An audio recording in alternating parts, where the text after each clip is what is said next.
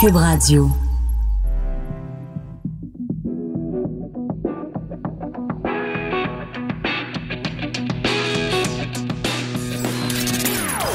Des opinions bien à elle. Son franc-parler ne laisse personne indifférent. On n'est pas obligé d'être d'accord.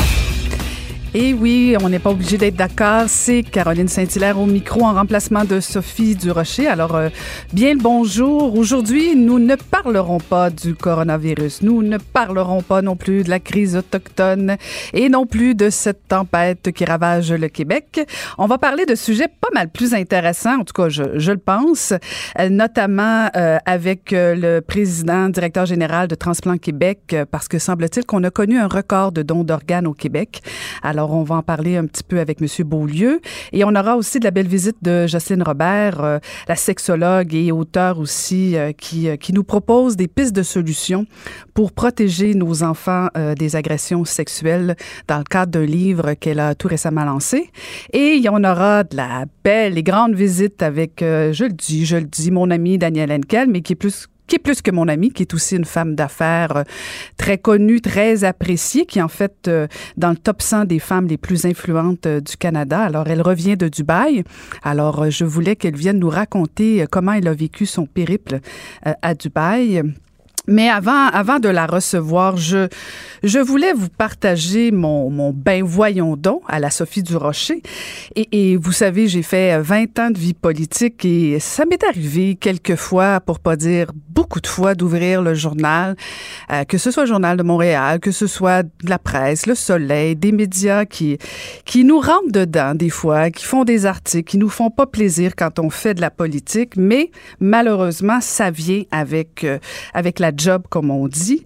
Et là, j'ai trouvé plutôt, euh, je vais le mettre en guillemets, plutôt sympathique, pour pas dire ironique, la réaction de François Legault sur, euh, sur un article qui a paru dans le Journal de Montréal, euh, à savoir que, bon, le Journal de Montréal rapportait que il y aurait eu euh, une subvention, en fait, un, investissement de la part du gouvernement du Québec à une entreprise de Charles Sirois. On sait que Charles Sirois est un ami de François Legault.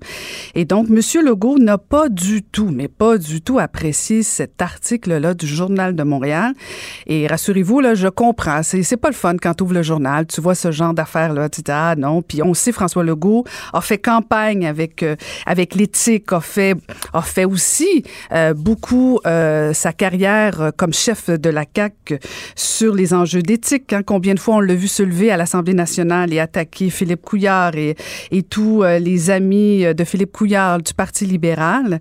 Et là, bon, M. Legault a dit qu'il n'a pas du tout aimé l'article du Journal de Montréal, qu'on peut comprendre, mais je pense que sa réaction a été, disons-le, démesurée et, et particulièrement, je dirais même déplacée, parce que quand il allègue qu'il est en train de réfléchir sur la suite, c'est comme une menace à peine voilée et je suis pas certaine que c'est le rôle d'un premier ministre de faire de, ce genre de menace-là. Il a le droit de rectifier, il a le droit de dire que c'est pas ça du tout.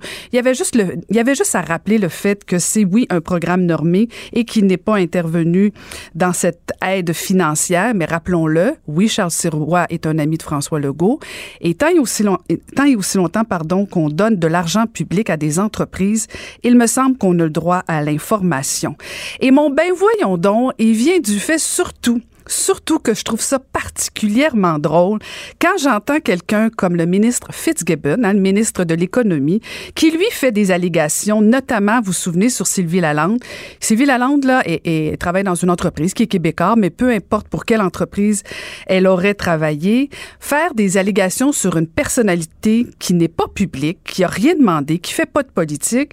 Là, M. Fitzgibbon, lui, peut alléguer certaines choses, à savoir que lui trouvait que Mme Lalande, peut-être, était en potentiel conflit d'intérêts quand elle était intervenue dans le dossier. Euh, à savoir si Desjardins allait investir dans le groupe Capital Média ou pas.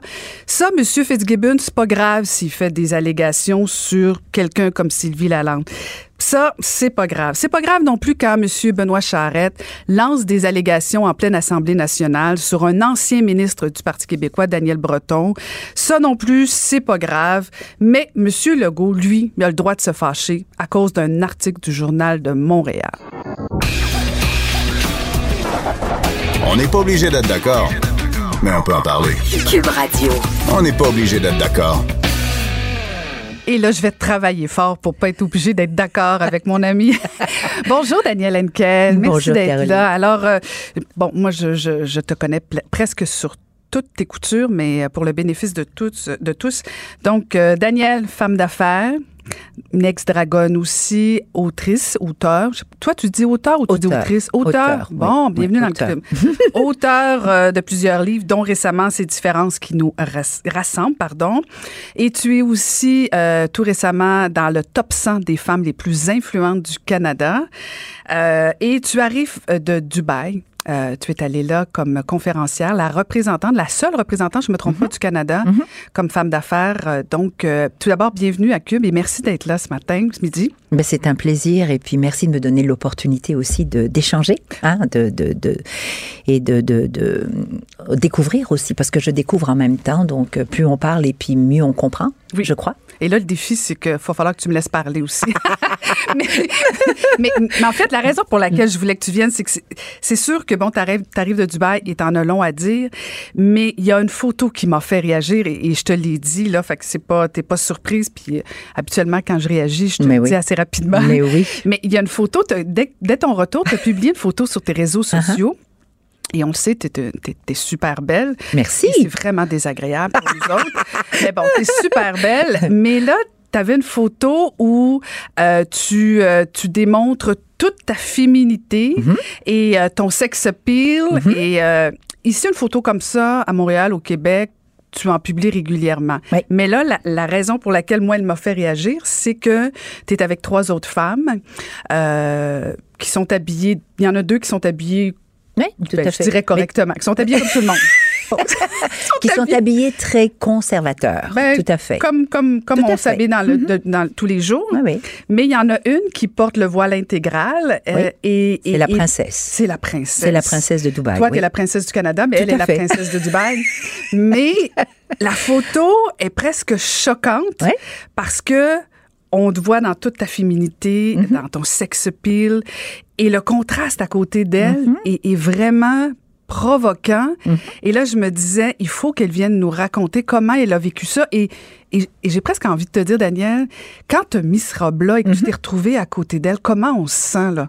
on se sent tout à fait normal. je crois que ce que je, je- je- j'essaie d'expliquer ou de représenter, c'est t'as pas besoin de parler tout le temps ou d'essayer de te de te justifier. Je ne me justifie auprès de personne. Je suis. Je suis québécoise, canadienne, je suis femme, je suis européenne, je suis universelle puisque je viens d'origines multiples. Je n'ai jamais caché qui j'étais. J'ai osé dire devant une assemblée de 2000 personnes euh, et la royauté euh, aux Émirats arabes que je suis juive de par ma mère, que j'ai été mariée d'un musulman, que je suis aujourd'hui mariée d'un juif. Et alors, c'est qui je suis? Donc, si je ne suis pas fière de moi, je ne peux aller nulle part. Je ne pourrais donc pas l'exprimer. Ma façon de l'exprimer, c'est qu'on était invité à un souper. C'était un dîner.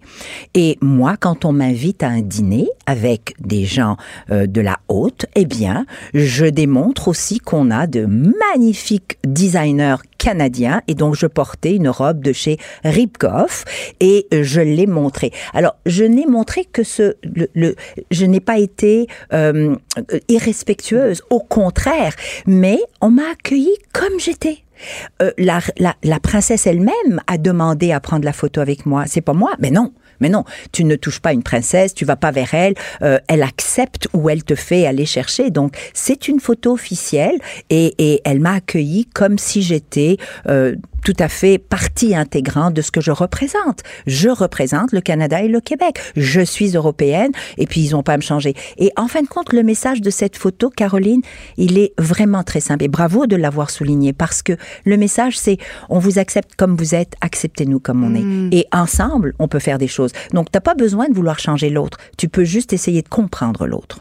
Parce qu'en fait, juste pour le bénéfice de tous, euh, Dubaï, c'est quand même euh, une ville importante. Bon, je pense que c'est la ville la plus la plus populeuse dans les Émirats arabes. Ben, il y a Abu Dhabi qui est un peu comme, je dirais, euh, la, la, la, capitale. C'est la capitale euh, où le, tous les gouvernements sont là, mm. les chirs sont là, l'argent est là. Dubaï, c'est euh, la, la joviale, la, en fin de compte, là où toutes les affaires se brassent. c'est, c'est le hub financier commercial. Je dirais plus commercial. Donc, mm. beaucoup de beaucoup d'étrangers, euh, mais tu as aussi beaucoup d'Émiratis. Et puis, euh, ils se côtoient hein, au quotidien, ils font des affaires. Écoute, les Français sont omniprésents, omniprésents. Et je trouve ça dommage que nous n'ayons pas plus de Québécoises et de Québécois qui fassent des affaires là-bas. Je trouve dommage que j'ai rencontré des Canadiennes qui font des affaires là-bas et qui sont là-bas depuis 15 euh, ans, 10 ans, mais pas vraiment de Québécoises. Alors pourquoi? Et c'est ça, c'est ça que je voulais mettre de l'avant, c'est que nous devons aller de plus en plus vers les autres. Je comprends qu'il y a des, il y a des retenues politiques, mais allons au-delà de ça. Faisons des affaires. Pourquoi les gens se remplissent les poches, font connaître toutes leurs euh, ressources, euh, ressources euh, humaines, mais aussi ressources tu sais, en informatique, en, en, en, en, AI, on est quand même reconnu pour ça, en multimédia et autres, en agriculture. On a tellement de belles choses à offrir, mais allons-y.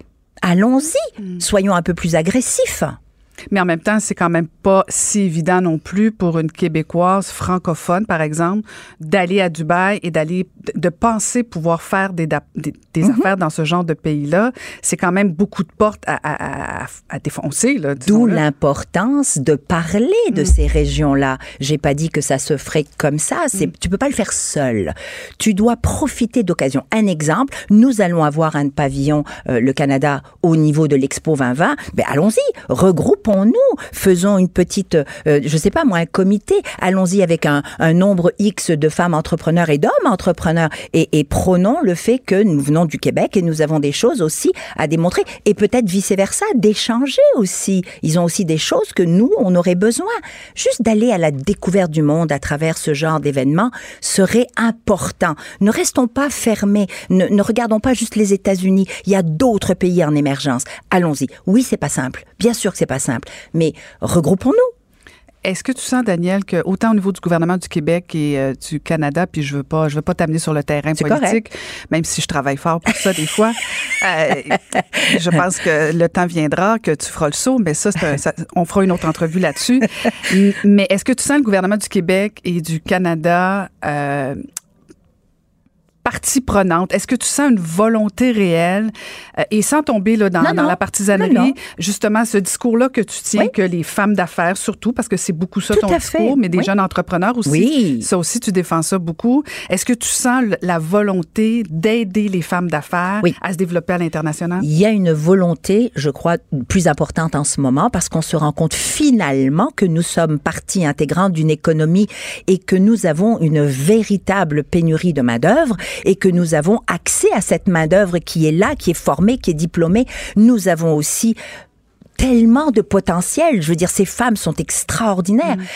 Mais il est grand temps qu'on puisse faire des encore une fois, des mouvements pour alléger les fardeaux fiscaux des femmes, pour alléger les heures de travail, pour donner des outils aux femmes qui nous permettent d'être encore plus présentes sur le terrain. Ça n'enlève rien à ces messieurs, au contraire. Et Dieu seul sait qu'il y a beaucoup, beaucoup de nos pères masculins qui prônent la place de la femme, mais on les entend pas assez fort. Alors je leur dis, messieurs, s'il vous plaît, parlez un peu plus fort, parce que ce que nous avons besoin, on demande pas d'être spécial, on demande pas d'attention spéciale. On demande des outils, des politiques, des procédures qui s'adaptent aux femmes qui sont des mamans, par exemple, ou qui vont le devenir. Ça ne veut pas dire qu'on devient incompétente. Ça ne veut pas dire qu'on devient tout d'un coup euh, euh, incapable de procéder. Au contraire, on est tellement responsable, tellement loyal, tellement volontaire, mais donnez-nous cette chance. Mm. Vous savez, ce que je reproche, c'est que quand j'ai été à Dubaï, c'est ce qui m'a frappé.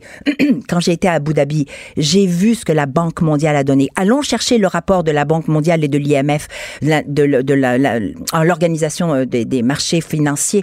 Ils ont félicité l'Arabie saoudite, Sapristi, et, et, et les Émirats arabes de leur avancée en un an pour toutes les procédures et les mesures qu'ils ont pris pour faciliter la place des femmes en entrepreneur. Ils donnent des prêts, no question asked. Hein? Donc, pas de question. Elle veut de l'argent. Elle veut partir son entreprise. Go for it. Elle veut des heures, des heures flexibles. On a fait des lois. Elles veulent avoir des, des, des, des crédits fiscaux. On leur donne. Eh ben, Aujourd'hui, le résultat en un an, 60% de femmes ont leur propre entreprise. Puis je te parle pas des petites entreprises au coin de la rue Bouic là.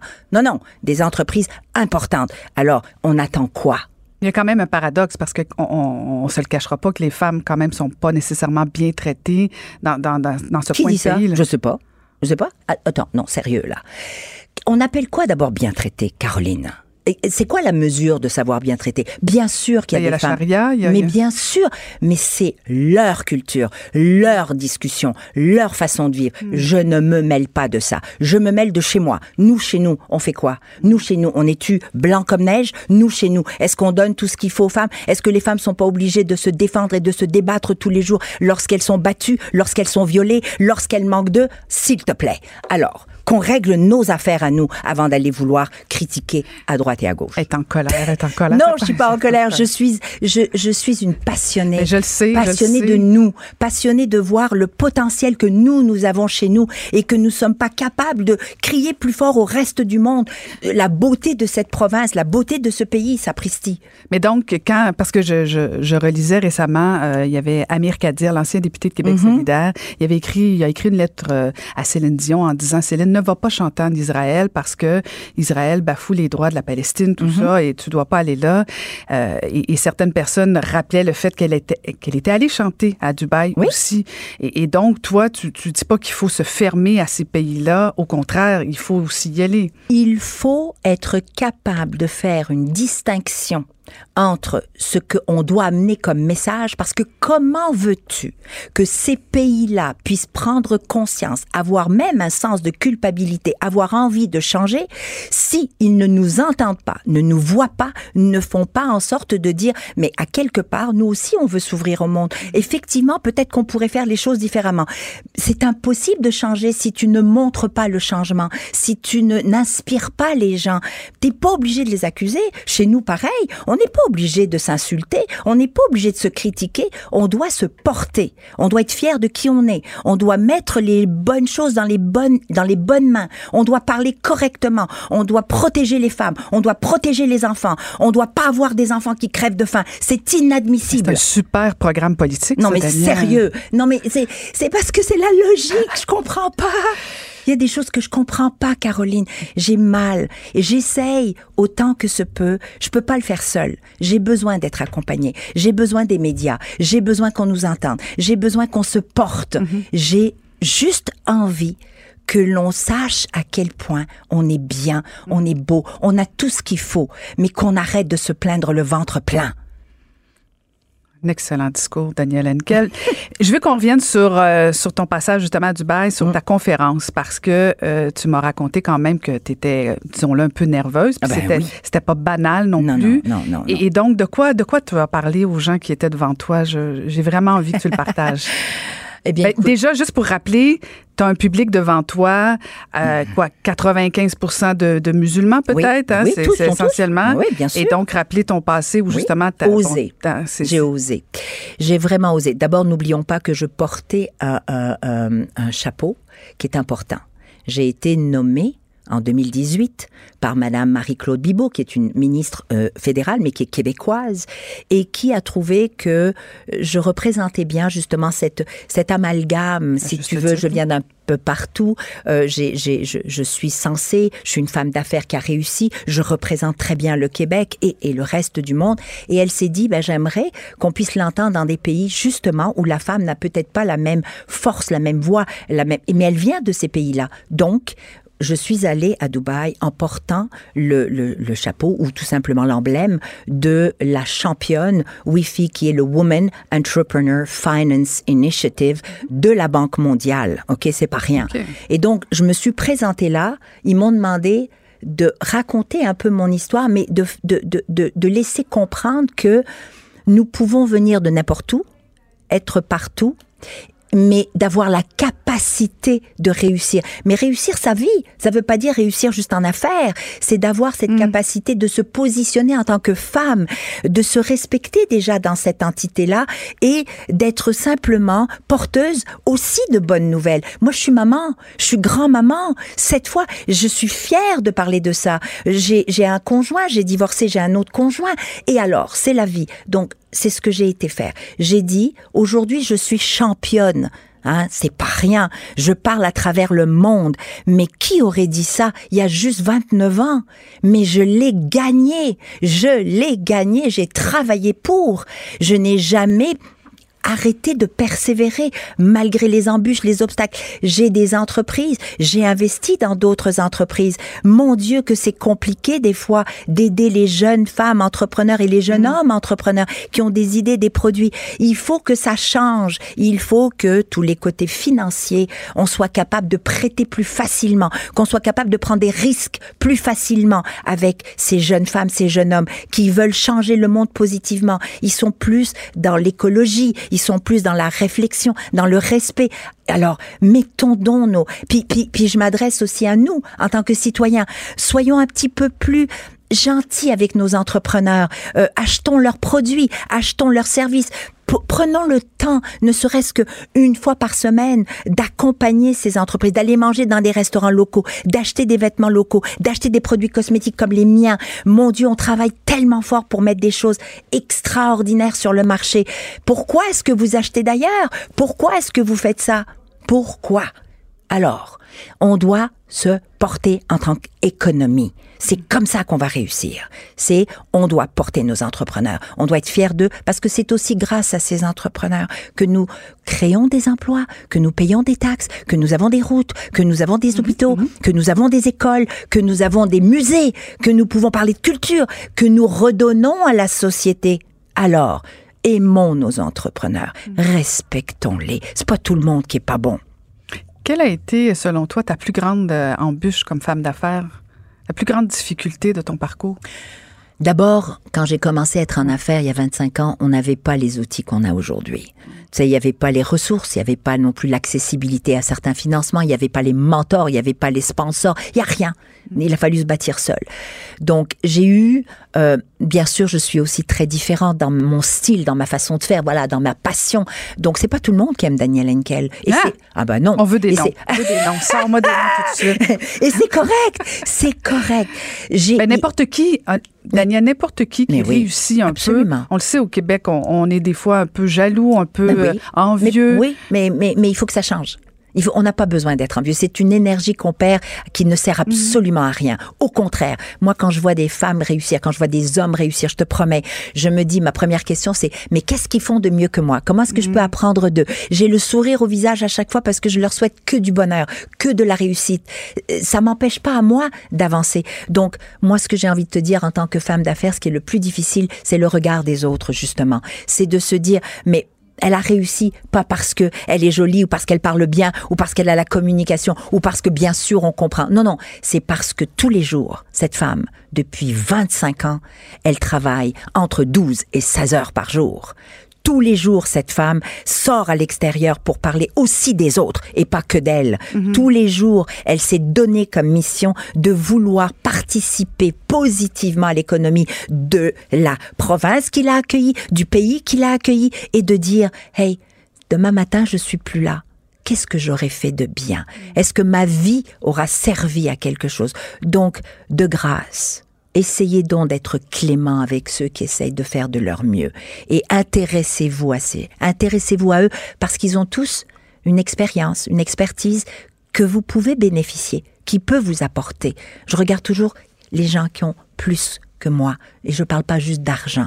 Je parle de connaissances. C'est important de respecter ces années d'expérience. Cette réflexion-là que tu, euh, que tu nous partages, ce- est-ce que c'est dû à ton parcours, tu penses? Est-ce que c'est le fait que, euh, que tu viennes d'ailleurs, que tu bon, t'as quand même pas eu la vie facile? T'es pas, t'es pas, non. t'es pas tombé dans la soupe et non, toujours. Non, j'ai manqué, j'ai hein, manqué ça, de tout. manqué plein de choses. J'ai manqué, j'ai eu faim, j'ai eu froid, j'ai manqué de tout, ma chérie. J'ai manqué de tout et c'est correct. Mais est-ce que, c'est dû, est-ce que selon toi, Mhm. ce, ce, ce parcours-là, ces difficultés, Mhm. euh, tu sais, je regarde ta résilience, je, je- puis je compare des Ah fois ouais. à celle de Maca, mon conjoint, où effectivement, le fait que vous ayez connu cette misère-là, je le Mhm. Tout dis en fait. guillemets, Oui, oui. ces Non, oui, difficultés, oui. on peut dire ça. Euh, Est-ce que c'est ça qui fait qu'à un moment donné, on développe de la résilience, mais on développe aussi des valeurs plus humanistes? Moi, me Oui, oui, tu as tout à fait raison. Je crois que c'est aussi le forté de dire que si toi tu as souffert, si toi t'es arrivé à, tu sais que t'en as d'autres qui Mm. le font ce parcours de, de, de, je dirais pas de misère, mais, mais difficile. Tout ce que j'ai envie de leur dire, c'est lâchez pas, croyez en vous, c'est possible. Peu importe ce que vous voulez devenir, ne regardez pas toujours ceux qui sont plus hauts que vous. Moi, je dis souvent, il y a personne en dessous de toi, il y a personne au-dessus de toi, il y a toi. Toi et tout ce que tu représentes comme être humain. Fais-toi tant soit peu confiance et avance. Oui, oui, tu vas, oui, tu vas tomber, mais non, tu vas te relever. Et c'est, c'est ça que je, c'est ça que je veux dire. Et c'est ça qu'on peut, peut lire aussi dans ton dernier livre. C'est Oui. ton troisième livre, Ces différences qui nous rassemblent, Oui. que j'ai lu, que j'ai beaucoup aimé, euh, même si des fois on se chicane sur certains thèmes. Je dirais pas lesquels, mais on devine très bien lesquels. C'est ce qui fait notre beauté, c'est ça notre amitié. Oui, C'est exactement. ça on se juge pas, on Ah, se non, respecte se et on respecte. s'aime euh, Oui, inconditionnellement. Absolument. Mais donc, ça va bien ce livre-là aussi? Il va sortir euh, en, en, à Paris, en, France aussi? En France, en Belgique et en Suisse. Je pars d'ailleurs du 3 au 9 avril. Je donne deux grandes conférences au plus grand congrès esthétique à Paris qui s'appelle les Nouvelles Esthétiques. Euh, je donne deux conférences. Il va y avoir 30 000 personnes. Ils fêtent leur 50e anniversaire. Je suis fière de parler à mon industrie. J'aime mon industrie. Mon Dieu que j'ai envie de les brasser quelquefois parce que ce sont de belles femmes qui ça travaillent. brasser tout le monde. Ah non, mais ça sérieux. Elles sont monde, belles, elles sont bonnes, elles travaillent fort. Mais quelquefois, elles se laissent emporter des fois par des trends, hein, des modes, mais restons, restons ancrés dans ce qui est vrai. Merci beaucoup, Daniel. Et je tiens à te rappeler que le Parti libéral, le Parti québécois, le Parti conservateur se cherche un chef. Hein. Tu as trois possibilités, tu une grande variété. J'ai- J'ai j'ai Je plein sais que ton mari me regarde du coin de l'œil puis il a envie de, me- de me condamner sur la place publique. Mais bon, il y a trois postes vacants, Daniel. Pense-y, encore du temps. Tu sais que... Si Vincent Guzzo peut faire de la politique, Daniel Henkel peut Hey, c'est certainement. incroyable, j'ai vu les nouvelles, c'est quand Ah. même, c'est c'est spécial que des gens... C'est un humoriste puis un, un homme d'affaires du cinéma. Mais tu sais ce que j'ai envie de te dire, c'est bravo. Bravo parce que il faut des gens qui se Mm. lancent et il faut qu'on soit aussi un petit peu plus euh, patient et qu'on soit un petit peu plus à l'écoute, qu'on soit pas aussi virulent et méchant avec ceux qui se lancent parce que sinon, on n'aura jamais la crème de la crème. Puis quand il y a de la crème, des fois, ça en va. C'est vrai, c'est vrai, c'est vrai. Hey, je me, je me, je, je Mais c'est m'auto-congratule. vrai, Mais, mais en fait, vrai. oui, c'est difficile. C'est difficile de faire de la Oui, c'est politique difficile. aujourd'hui Il faut pas. Il faut pas. On veut les meilleurs. On veut des gens qui vont porter leurs citoyens. On veut des gens qui le font pour les bonnes, pas parce qu'ils ont besoin de pouvoir. Mhm. Je le dis tout le temps. T'as déjà de l'argent, t'as du pouvoir. Tu veux redonner à la société. Voilà une belle façon. Mais laissez-les tranquilles. Pourquoi ça s'applique pas à toi? Mais j'ai pas dit que ça s'appliquait Ah, pas à moi. breaking Je- news, dernière heure, Daniel Henkel. Je sais, écoute, on va, on va prolonger juste pour avoir un scoop. Non, non, c'est une blague. Merci beaucoup, Daniel Henkel, d'être venu encore une fois. Toujours apprécié. Euh, Bonne, bonne suite et continue de bien nous représenter, mais reviens toujours à la maison. Toujours, c'est chez moi, c'est ici que je finis ma vie avec mes enfants et mes petits-enfants. Merci mon ami, merci à Cube euh, de m'écouter de temps en temps et j'apprécie. J'apprécie beaucoup. Merci aux auditeurs. Une excellente ambassadrice pour le monde des affaires, pour les femmes et pour tout le Québec et un petit peu pour le Canada aussi. Absolument, juste un petit peu. Merci, Daniel Henkel. Merci. Protégez vos dépôts, c'est notre but. La SADC protège vos dépôts dans les institutions fédérales, comme les banques. L'AMF les protège dans les institutions provinciales, comme les caisses. Oh, quel arrêt! Découvrez ce qui est protégé à vos dépôts sont protégés.ca. Tout le monde a droit à son opinion. Elle requestionne, elle analyse, elle propose des solutions. On n'est pas obligé d'être d'accord. Et euh, maintenant, on va aller parler avec euh, l'auteur, l'autrice. Je sais pas comment elle veut se faire appeler, mais elle va nous le dire. Elle a été auteure donc de plusieurs livres, sexologue aussi, résidente de Longueuil aussi. Et donc, on va aller retrouver euh, Jocelyne Robert. Bonjour, Jocelyne. Bonjour Caroline, ça va bien? Ça va très bien. Très contente que vous soyez là, en fait, euh, parce que vous avez, euh, on a vu des vidéos de vous euh, sur, notamment sur votre dernier livre, hein, qui s'appelle Te laisse pas faire. Oui. Donc, vous donnez des trucs, si je, je pense que je peux dire ça, pour nos jeunes, pour éviter, ou en tout cas donner des trucs pour éviter effectivement de, de, d'être victime d'agressions sexuelles. De tomber dans le panneau. De tomber dans le panneau. Et, et donc, je voulais que vous nous partagiez un peu là ces, ces trucs qu'on peut retrouver dans vos livres? Mm-hmm. Euh, c'est une question très large. Ce que j'essayais de faire dans ce, dans ce livre-là, dans le dernier, euh, te laisse pas faire, le sous-titre Les agressions et les abus sexuels expliqués aux enfants. Il faut d'abord, en préambule, dire que c'est un livre qui s'adresse aussi et peut-être même surtout aux parents Caroline. Parce que, euh, tu sais, le parent, c'est lui qui joue ce rôle-là. C'est la personne euh, la plus percutante, la plus pertinente pour transmettre à l'enfant du pouvoir à cet égard-là. Alors, c'est un livre qui se lit à quatre mains, c'est-à-dire qu'il y a une grande partie qui s'adresse juste aux parents, aux adultes, euh, aux accompagnateurs, aux éducateurs, puis une autre partie, et c'est là, dans cette autre partie, qui est en couleur, qui est, qui est, qui est en caractère plus gros, qui est pleine de dessins, de mise en situation, de jeux de rôle, où on donne, où j'essaie de donner aux enfants, euh, par le jeu, hein, par un aspect ludique du pouvoir, c'est-à-dire qu'est-ce que tu ferais dans telle situation, Là, on entre vraiment dans le dans le concret.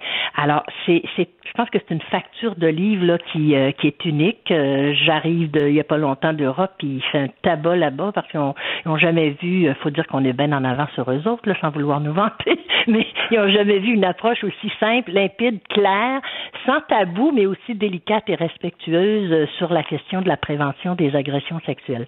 Alors, la première chose que je dis, c'est que la meilleure prévention des agressions sexuelles, c'est l'éducation à la sexualité.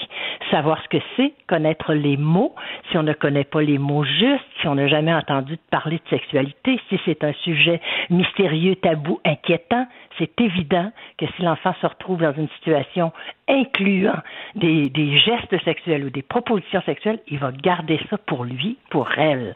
Alors que si on en a déjà parlé, si c'est quelque chose qui est qui fait partie de, de, des possibilités de la vie du quotidien, tout simplement, ben ils vont en parler tout simplement. Je pense que c'est la, la, première première chose à retenir. Et, et vous expliquez euh, avec à juste titre dans votre livre euh, qu'il faut nommer les choses, qu'il faut en parler, aborder les sujets. Puis on, on le sait, c'est pas c'est pas toujours évident non plus. Puis bon, ça dépend aussi de, de quel âge ont nos enfants. Bien, euh, absolument. Mais tout est dans la nuance où euh, souvent, en tout cas moi je me souviens que, que, que quand c'était question de sexualité avec mes parents, ça tombait souvent justement dans l'humour ou dans le ridicule. Oui, et oui, c'est oui, là où à un moment donné ça devient des sujets tabous quand ça, ça quand on tombe trop dans l'humour. Alors Ben, que là, c'est ça. Quand on n'est pas capable, au fond, c'est intéressant ce que vous soulignez parce que c'est comme si c'est un sujet, une dimension de l'être humain, de la vie comme les autres, qu'on n'est pas capable d'aborder simplement. C'est-à-dire qu'on va toujours soit dans la dramatisation, soit dans le, le rire, la moquerie, la, la banalisation. Alors que, comme dans tout autre domaine, il y a un juste, il y a un juste milieu. Euh, dire aux enfants, par exemple, les choses les plus importantes, puis ça, je trouve ça, il faut que je les dise, je sais qu'on n'a pas toute la journée pour en parler. Euh, les choses les plus importantes, c'est de saisir les occasions propices, pas en faire un plat, pas dire ce soir, je fais une réunion de famille, Ah, mon une réunion au sommet, Ouais. puis là, je lui en parle. c'est ça, oui, on appréhendait ça le matin, toute la journée à l'école, avoir mal au ventre. Notre père ou notre voulait nous parler absolument ce soir. Voilà. Il y a un conseil de famille.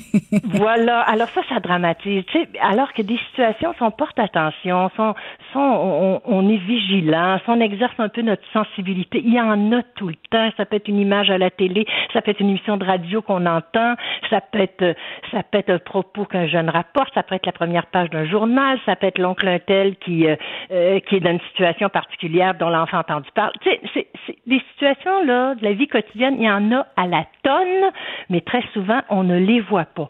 L'autre affaire qui est importante puis qu'on fait pas, puis on fait pas ça pour mal faire, on est de bonne foi les parents. On souvent on pense qu'on fait pour aider les enfants, on les on les rend plus confus. Je donne un exemple. On rapproche presque toujours systématiquement, comme si c'était indissociable, amour et sexualité. Et ça, ça sert pas toujours les enfants. Les enfants doivent comprendre que parce qu'on aime quelqu'un, parce que quelqu'un nous aime, ça ne veut pas dire que la sexualité fait partie d'eux. On peut vivre de la sexualité dans le respect, dans la dignité, dans le consentement, sans amour, comme on peut euh, euh, vivre de l'amour sans que ça implique de la sexualité. Parce imaginez l'enfant là, qui a toujours entendu euh, dire ou il a toujours compris que la sexualité, ça va pas sans l'amour, puis que l'amour, ça va pas sans la sexualité. Il est mal équipé pour se protéger quand la sollicitation sexuelle vient d'une personne qu'il aime et de qui il est aimé. Hmm. Il, est complètement, euh, il, ne sait plus comment faire. Là. Et ça, Caroline, faut bien le, rappeler, c'est 90 à 95% des agressions, des abus sexuels commis sur les enfants, qui ont, qui sont le fait de proches, donc de personnes en général que l'enfant aime et qui aiment l'enfant. Et ça, c'est fondamental de dire à l'enfant rapidement, pas en faisant un conseil de famille dans un moment propice. Ça peut être euh, au moment où on, surprend son jeune enfant là, qui a des petits jeux sexuels, il se compare avec la voisine ou euh, bon, il se découvre son corps avec le copain. On, est au courant de ça où on le surprend. C'est un beau moment pour dire, écoute, c'est la sexualité est curieux, c'est normal, la sexualité c'est quelque chose de beau et bon. Et puis on peut terminer en disant, mais attention, jamais avec un grand, même pas un grand de la famille même pas un grand que tu connais puis que tu aimes. C'est tout. C'est pas, euh, c'est pas un drame, mais le message passe. L'enfant retient ah la sexualité, c'est beau et bon, mais toutes les grandes personnes, tous les grands n'ont pas tous les droits sur moi. Quelqu'un que j'aime, que ce soit mon père, mon beau-père, ma tante, euh, c'est quelqu'un qui doit me servir de, pour m'éclairer, pour me soutenir. Ça peut pas être mon amoureux ou mon amoureuse. Tu comprends? Mm-hmm. Donc, ça, c'est des petits messages, là, tout clairs, tout simples, euh, mais on n'a pas l'habitude. Moi, je veux pas blâmer les, les adultes d'aucune façon. Je veux juste qu'on prenne conscience, et je dis souvent, que ce livre-là, c'est d'abord pour amener les adultes à prendre conscience, à faire un examen de conscience, puis dire qu'est-ce que qu'est-ce que est-ce que j'en passe moi des messages doubles et troubles? Quels sont-ils? Puis oups je vais en prendre conscience puis je vais faire attention tu sais. En fait trouver de l'aplomb dans cet univers là c'est ça qui est le plus important. Parce que si on n'a pas d'aplomb si on n'a pas si on est insécure si on est angoissé comme adulte c'est ça qu'on transmet à l'enfant. Alors si l'enfant sent que bon ok ça existe cette affaire là. Là il y a une face claire il y a une face sombre à la sexualité ça existe. Mais là je le sais je suis mieux armé et je ne vais pas garder le silence si ça m'arrive, mm. parce que ça aussi, c'est l'autre point le plus important, rompre le silence. Mm. Il faut bien, bien, bien comprendre que un enfant, par exemple, avant même, surtout avant qu'il soit victime d'une agression ou d'un abus sexuel, il y a, habituellement, il y, a, il y, a, une sollicitation, il y a quelque chose qui s'installe. Et c'est à ce moment-là, je donne un exemple concret, par exemple, qui est dans le livre. C'est le petit garçon qui va à la piscine régulièrement, puis son entraîneur de, de natation, bon, il est un peu tripoteux, puis il est un peu colleux, mais il l'a pas agressé sexuellement, entre guillemets, là, dans le sens qu'on l'entend, mais il est mal là-dedans. Il trouve qu'il traite différemment, il vient l'essuyer avec la serviette, il y a un petit malaise, il sent qu'il y a quelque chose là de, de il y a un comportement avec lui qu'il n'y a pas avec d'autres. Alors, s'il en parle à l'instant même à ses parents, à une personne de confiance, et qu'il le dit, j'aime pas que tu me fasses ça et j'en ai parlé, ben, le plan de l'agresseur est saboté. Hmm. Le plan est saboté parce que ce qui, ce qui euh, soude le, le, le, plan de l'agresseur, la démarche d'un agresseur, d'un pédophile, c'est le silence. C'est ça qui, euh, qui lie l'enfant, qui le met en boîte, qui le piège. Alors moi, l'objectif ultime par ce livre-là, c'est de rompre ça, c'est d'amener les enfants à parler d'une sollicitation de n'importe quel geste, surtout avant qu'il soit accompli, complété, alors qu'on est juste dans le dans le malaise ou dans la demande ou dans le la, la sollicitation, comme je disais plus tôt. Si on en parle, c'est fini, ça s'arrête là. Et ça, c'est sûr et certain. C'est si on n'en parle pas dès ce moment-là, là, le plan de l'agresseur est enclenché et il le sait très bien à partir du moment où le silence. Je m'excuse, Caroline, je vous laisse pas parler là, mais bon. Je t'avais de vous interrompre.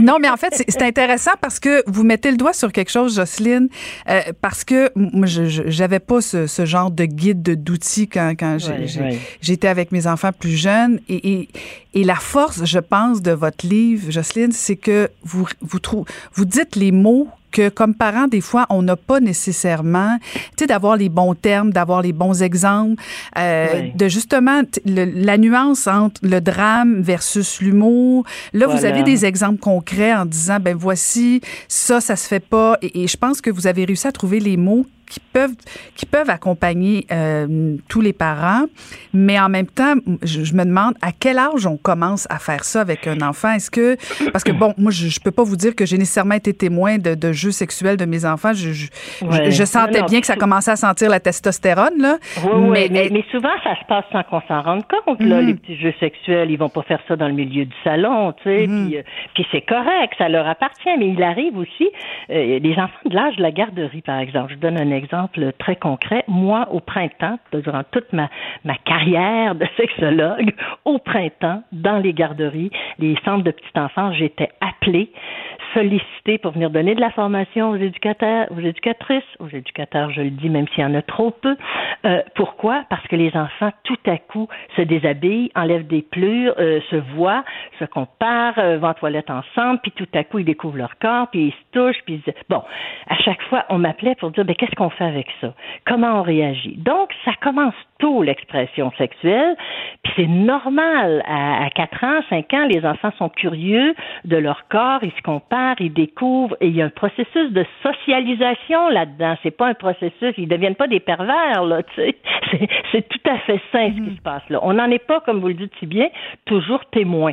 Mais dans des lieux comme les, les garderies, les, ils, en sont souvent, elles en sont souvent euh, davantage témoins. Mais moi, je pense que il n'y a pas d'âge pour commencer. Je pense d'abord qu'il faut je l'ai dit en début, puis je, je conclus sur la même note, il faut d'abord avoir parlé de sexualité de manière saine avant de parler d'agression. Ça, c'est fondamental pour moi. Je dis même au début du livre, si vous avez jamais euh, parlé de sexualité à vos enfants, si on reçu aucune information saine sur la sexualité lumineuse, positive, quelque chose qui grandit, ben mettez ce livre-là de côté. Hein, je suis pas très bonne vendeuse, je leur dis de tasser mon livre, de pas l'acheter, et puis de, commencer par un autre. Bon, heureusement, j'en ai d'autres Commencer par un autre. Il y en a pour les, il y en a pour les femmes vintage, il y en a pour les enfants, il y en a pour tous les goûts.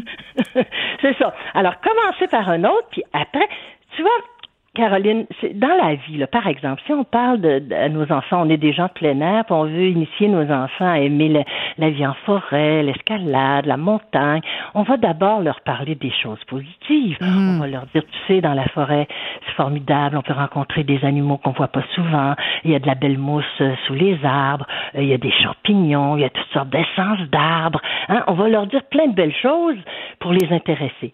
Puis une fois qu'on va avoir passé ce message-là, on va aussi leur dire, mais attention, on peut s'égarer. Il y a des champignons qui sont pas, qu'il faut pas manger, qu'il faut pas, euh, même pas renifler, qui sont pas bons. Il y a aussi des, des, des dangers. Hein? Il y a la beauté. C'est la même chose, la sexualité. Dans le, dans tous les domaines, c'est la même chose. Alors, euh, d'abord, euh, parler de sexualité simplement, puis en parler, en parler avec justesse. Hmm. Combien de fois j'entends des affaires comme, euh, puis encore aujourd'hui, pour faire un bébé, il faut s'aimer beaucoup. C'est un mensonge. Je vais vous raconter une histoire, Caroline. Moi, euh, je pense que d'ailleurs, ça a probablement contribué au fait que je sois devenue sexologue. Il y a très longtemps, j'étais une adolescente, je pense. Ma sœur aînée venait d'avoir un bébé. Et puis je m'étais dit, oh, je vais aller acheter un livre. Alors je leur avais acheté un livre sur la naissance et les bébés. Et puis je l'avais voulu lire avant. Et la première phrase dans le livre, qui était écrite par un docteur, c'était un couple, un homme et une femme, s'ils sont mariés, je cite de mémoire, mais c'est à peu près ça. Un homme et une femme mariés peuvent avoir un enfant. Et je m'étais dit, mais ça n'a aucun bon sens. Le livre commence par un mensonge. Et ça, on se rend pas compte de ça. On se rend pas compte de ça. C'est comme, alors, le livre, la partie pour les parents, c'est comme pour dire, rendons-nous compte, on est tous pareils, je m'inclus là-dedans. On est toutes pareilles, on n'a pas de, de, modèle, on n'a pas reçu, et on se rend pas compte que parfois, pour bien faire, ben, on crée de, de, de la confusion.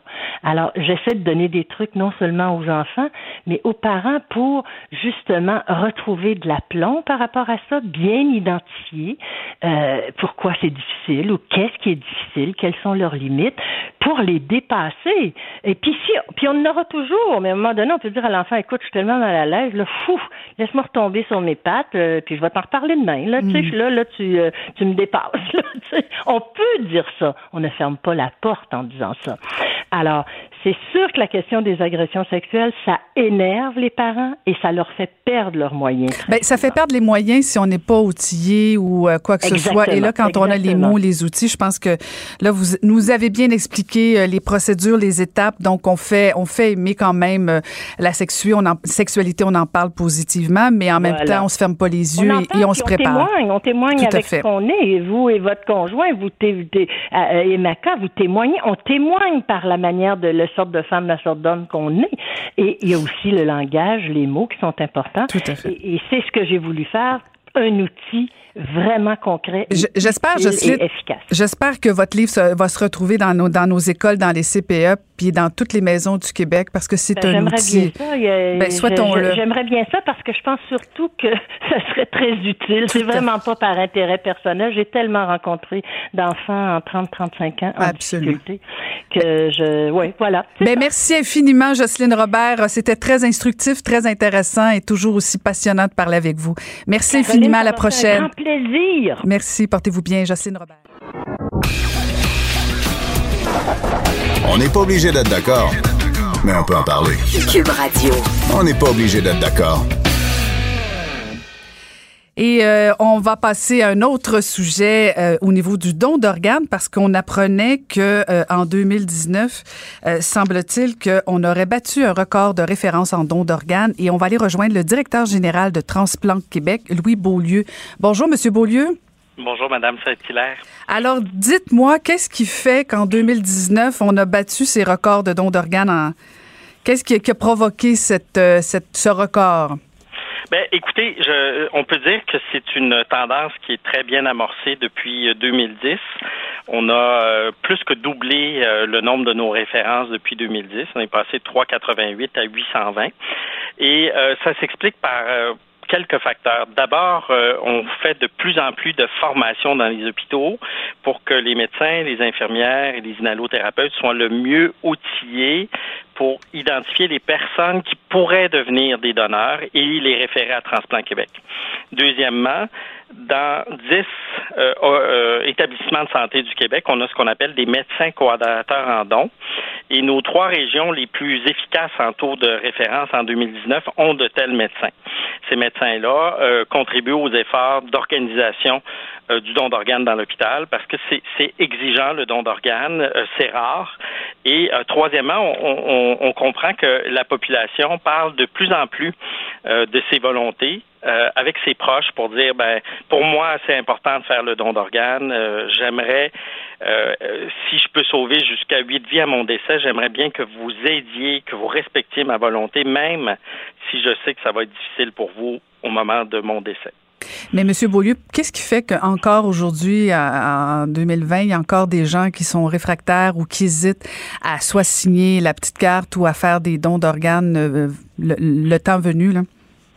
Il y, a, toutes sortes de choses. D'abord, j'aimerais insister sur le fait qu'il y a probablement près de 5 millions de Québécois qui ont fait connaître leur volonté formellement par écrit. Je dis probablement parce qu'on a deux registres au Québec, un à la RAMQ, Régie de l'assurance maladie, puis l'autre chez les notaires. Donc, euh, c'est presque 5 millions de personnes qui ont posé un geste d'écrire quelque chose pour dire oui, pour moi, c'est important. Qu'est-ce qui arrive encore des fois, c'est qu'il y a des craintes. Un, je vais-tu être vraiment mort? Oui, je vais être mort quand on va procéder au don d'organes. Deux, est-ce qu'on va avoir tout fait pour me sauver la vie si j'arrive mal en point à l'hôpital? Oui, on va avoir tout fait pour sauver ma vie. Est-ce qu'on peut euh, procéder au rite funéraire? Oui, on peut procéder au rite funéraire. Je suis trop vieux. Non, c'est pas vrai. Notre plus vieux donneur, avec 92 ans au Québec, a donné son foie. Et je connais une jeune femme qui a eu trois enfants, qui vit avec une greffe de foie depuis 16 ans et euh, son foie à l'âge de 104 ans. Le donneur avait 88 ans à son décès. Donc, il y a encore des, des, éléments comme ça qui, qui, traînent, je dirais. Puis aussi, des fois, il y a des gens qui se disent, oh, ben, il y a tellement de monde qui ont fait connaître leur volonté que moi, ça changera pas grand-chose. Ben, non, ça se peut que ça soit moi, au moment où je vais décéder, que je peux devenir un donneur parce que les donneurs sont très rares en absolu, puis c'est comme ça partout euh, dans le monde. Est-ce que vous plaideriez pour euh, une loi où ce soit obligatoire le don d'organes ou euh, vous considérez que le, sur la base volontaire, c'est suffisant? Bien, écoutez, la, la, question du consentement, c'est certainement quelque chose qui mérite d'être discuté, mais on a vu dans des pays où on a touché qu'à cet élément-là, ça n'a pas rien changé. Il faut vraiment, vraiment travailler sur plusieurs facteurs, dont la formation euh, du personnel dans les établissements, mieux organiser le, tout le système, parce que c'est une très grosse logistique en arrière de ça. Et je pense qu'il euh, faut continuer d'éduquer la population dans le bon sens du terme pour que les gens comprennent bien dans quoi ils s'engagent et euh, si on décide que ça devient consentement présumé, mais je pense que ça mérite un débat social quand même élargi. Euh, beaucoup de gens sont en faveur de ça, mais beaucoup de gens ne veulent pas que l'État décide pour eux ce qui va être fait de leur corps. Alors, c'est un sujet qui mérite qu'on en parle et puis j'invite les auditeurs à le faire. Dites ce que vous voulez à vos proches, c'est important. Ben, excellent. Ben, je vous remercie beaucoup, M. Beaulieu. C'est moi qui vous remercie. Merci. C'était Louis Beaulieu, directeur général de Transplant Québec. Pardon, donc, que ça met fin encore une fois à cette émission et j'en profite pour remercier à la recherche Hugo Veilleux, à la mise en onde Samuel Boulay-Grimard. Allez, Pelleté, je vous dis à demain.